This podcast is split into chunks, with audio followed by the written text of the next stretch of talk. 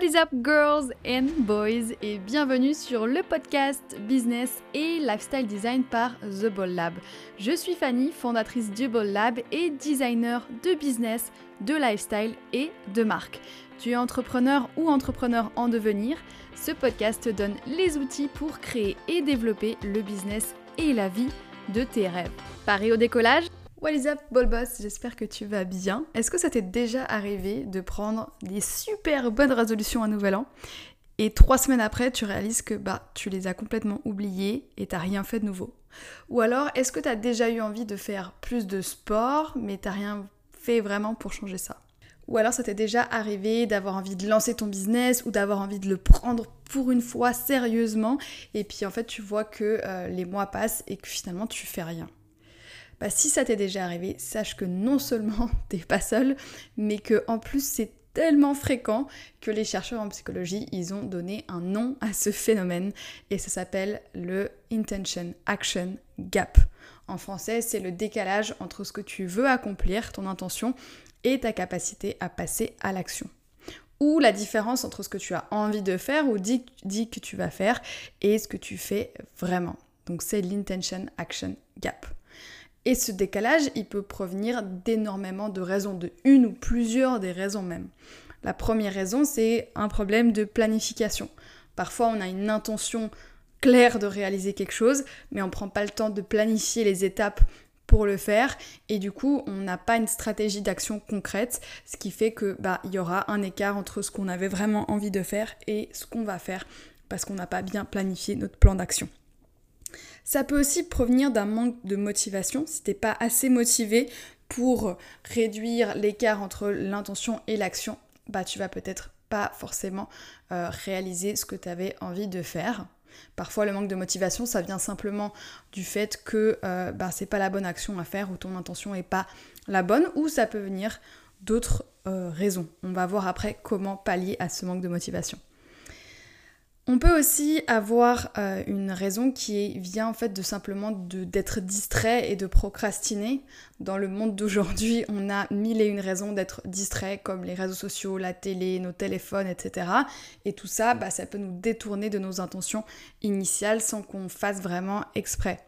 Et en plus, parfois, bah, on va procrastiner, on va remettre du coup les tâches à plus tard, ce qui fait que bah, on passe pas à l'action comme on a envie de passer à l'action. Ça peut être parfois lié j'ai pas vraiment envie de dire ce, point-là, mais ça peut être lié à un manque de compétences ou de ressources. Parfois, on a envie de réaliser quelque chose, mais on n'a pas les bonnes compétences, on n'a pas les bonnes ressources pour le faire. Mais ça, c'est un point quand même à faire attention parce que souvent, les femmes entrepreneurs, on a tendance à faire beaucoup trop de formations et à avoir plus de compétences que nécessaire pour passer à l'action. Donc je le dis quand même, mais il y a quand même pas mal de chances que ce soit pas la vraie raison pour laquelle tu passes pas à l'action. Une autre des raisons pour lesquelles tu passes peut-être pas à l'action, malgré tes bonnes intentions, c'est la peur de l'échec ou la peur de l'inconnu. La peur de l'échec ou de l'inconnu, ça peut nous freiner et ça va nous freiner et nous empêcher de transformer nos intentions en actions concrètes. Il y a aussi la peur de pas réussir ou la peine à sortir de notre zone de confort qui vont créer un écart entre ce qu'on a envie de faire et ce qu'on va vraiment faire. Et enfin, la dernière raison que j'avais envie de partager avec toi, c'est aussi la peur du jugement. Si tu es dans un cercle ça peut être la famille ou les amis qui euh, ne font pas forcément la même chose que ce que tu as envie de faire, ben, parfois on a de la peine à passer à l'action parce qu'on a peur d'être jugé sur notre nouveau nous. Du coup, comment faire? Là, je t'ai donné toutes les raisons pour lesquelles il y avait cette différence entre tes intentions et tes actions, mais comment faire du coup pour réduire cette différence? Donc première chose que tu peux faire, et ça j'en ai déjà parlé plusieurs fois, c'est d'établir un plan d'action, d'établir des objectifs qui soient spécifiques, qui soient précis et qui soient réalisables, qui soient euh, clairs aussi. Donc il faut que tu passes un petit peu de temps pour définir ces objectifs, pour que tu puisses te concentrer sur ce qui est nécessaire de faire pour les atteindre. Avec ça vient aussi le fait de planifier et d'organiser. Prends le temps de planifier et d'organiser ce que tu veux faire élabore un plan d'action qui va être détaillé avec toutes les étapes que tu dois faire pour passer de l'intention à l'action. Ensuite, tu vas diviser toutes ces étapes en tout petites tâches, vraiment les plus petites possibles, plus tes tâches elles sont précises, plus tes tâches elles sont petites, plus ça va être facile de passer à l'action. J'en avais déjà parlé sur un podcast et dans mes formations sur la création d'un plan d'action. Si ta tâche elle ressemble à monter l'Everest, tu vas jamais commencer parce que c'est beaucoup beaucoup trop grand. Donc il faut que tu réduises la taille des tâches que tu veux faire pour que ça marche. Troisième solution, c'est renforcer ta motivation. Donc il faut que tu trouves des sources de motivation pour t'aider à passer à l'action. Identifie qu'est-ce qui peut t'aider, qu'est-ce qui peut euh, te motiver. Identifie pourquoi tu fais ou pourquoi tu veux faire ce que tu fais pour pouvoir continuer à rester motivé. Tu peux aussi chercher du soutien auprès des gens qui peuvent t'encourager, qui peuvent te motiver, par exemple auprès d'un partenaire de responsabilité. Alors le terme est pas très sexy, mais c'est quelque chose qui fonctionne très très bien. Si tu trouves un partenaire de responsabilité, quelqu'un avec qui tu peux partager tes objectifs et tes, progrès régulièrement et que vous pouvez vous soutenir éventuellement mutuellement, vous encourager, vous tenir responsable de vos actions, bah c'est une solution qui est très simple mais qui fonctionne super super super bien pour t'aider à rester motivé et pour t'aider à avancer.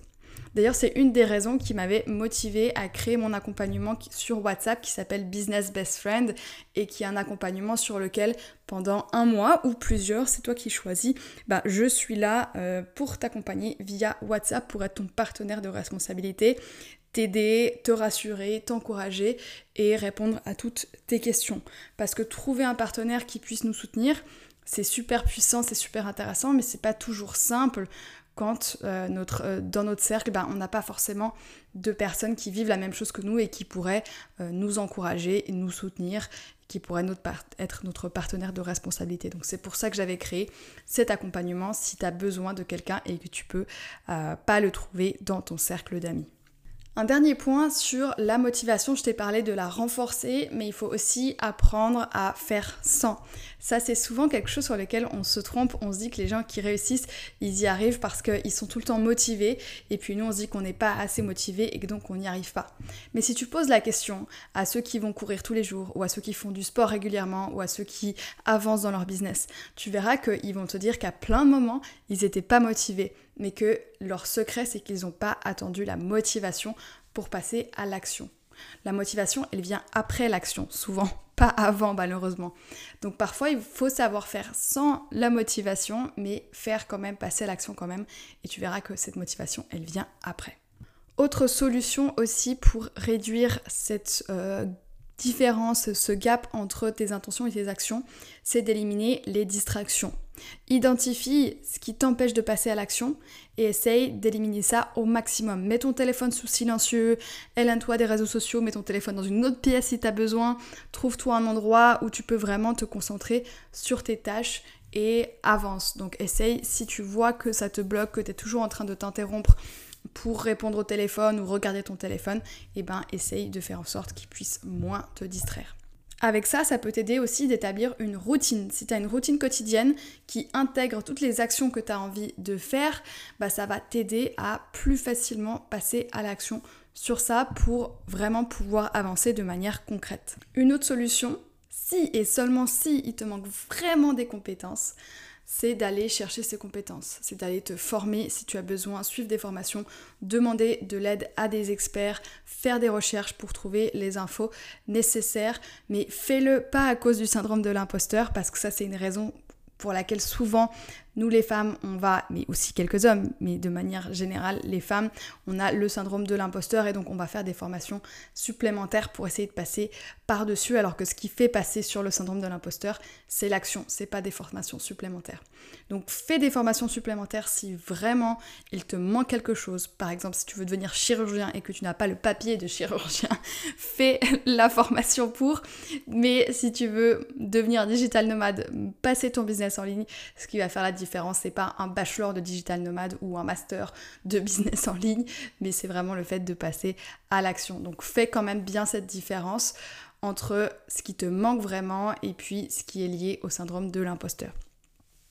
Et la dernière euh, solution, c'est d'apprendre à gérer la peur, d'apprendre à gérer le doute. Donc essaye de prendre du temps pour identifier quelles sont les peurs et les doutes qui t'empêchent d'agir et de simplement brainstormer des solutions, des moyens pour surmonter ces, euh, peurs et ces doutes. Donc ça peut être de fixer des petites étapes pour que tu puisses sortir de ta zone de confort petit à petit. Et aussi ça peut être de changer ton rapport à l'échec pour que tu puisses voir qu'en fait ça fait partie du processus d'apprentissage et du processus de réussite, que ça fait vraiment partie du chemin et que c'est pas quelque chose qui va t'empêcher d'avoir du succès dans ton business et de vivre de ton business. Voilà, là tu as plein de solutions pour que tu puisses enfin réduire la différence entre ce que tu as envie de faire et ce que tu fais Vraiment, je t'encourage à essayer toujours, toujours de passer un maximum à l'action. Si tu sens que tu as besoin d'être accompagné sur ce point parce que tu n'avances pas seul et que ça fait des mois que tu essayes, contacte-moi pour qu'on puisse avancer ensemble. J'ai plusieurs propositions pour toi selon ton budget, selon tes envies, selon tes objectifs pour que je puisse t'aider à passer vraiment à l'action. Donc contacte-moi par email sur Instagram, comme tu veux, va sur le site et tu peux me contacter via le site. Tu as toutes les infos dans la description de l'épisode. Mais si tu veux vraiment passer à l'action et que tu vois que tu n'avances pas, n'hésite pas vraiment à me contacter pour qu'on puisse faire bouger tout ça.